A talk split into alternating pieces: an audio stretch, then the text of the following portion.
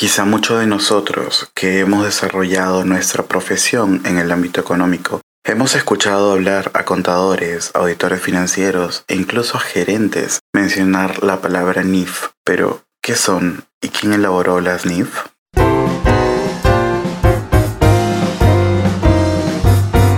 Hola, soy Jan Bravo, auditor de corazón y de profesión. Los quiero invitar a iniciar un breve trayecto de conocimientos y experiencias en los cuales podamos aprender juntos sobre los diferentes temas relacionados a la auditoría en el mundo de los negocios.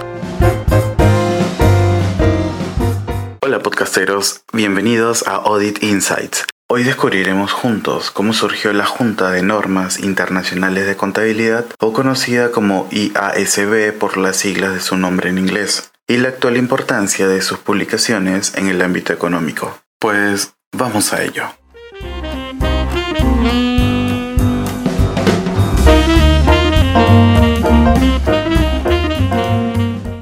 Intenta imaginar juntar a todas las personas del mundo en un solo lugar.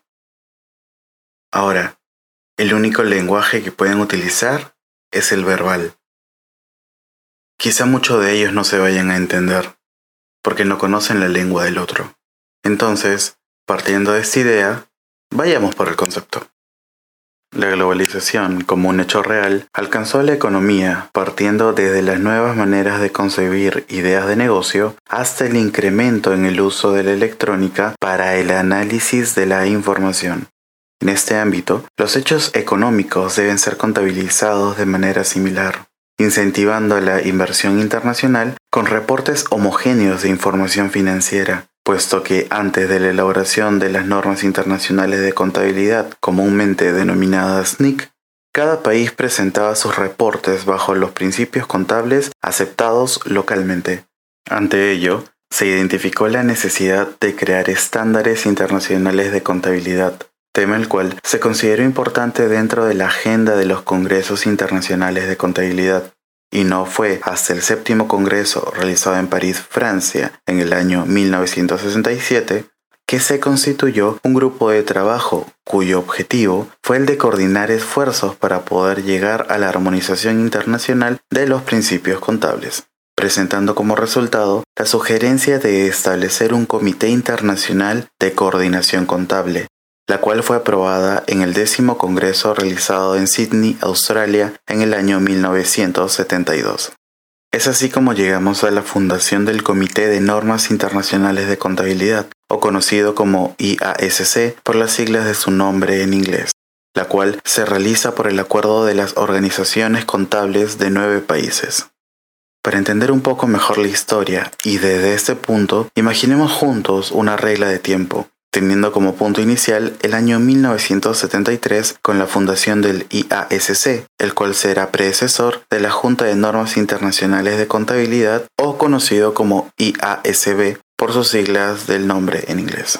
Después de ello, en el año 1989, el IASC publicó la primera versión del marco conceptual para la información financiera, y a su vez se dio inicio a las primeras discusiones con la Organización Internacional de Comisiones de Valores. Para el año 1990, el IASC completa un conjunto integral inicial de 31 normas internacionales de contabilidad o comúnmente denominadas NIC.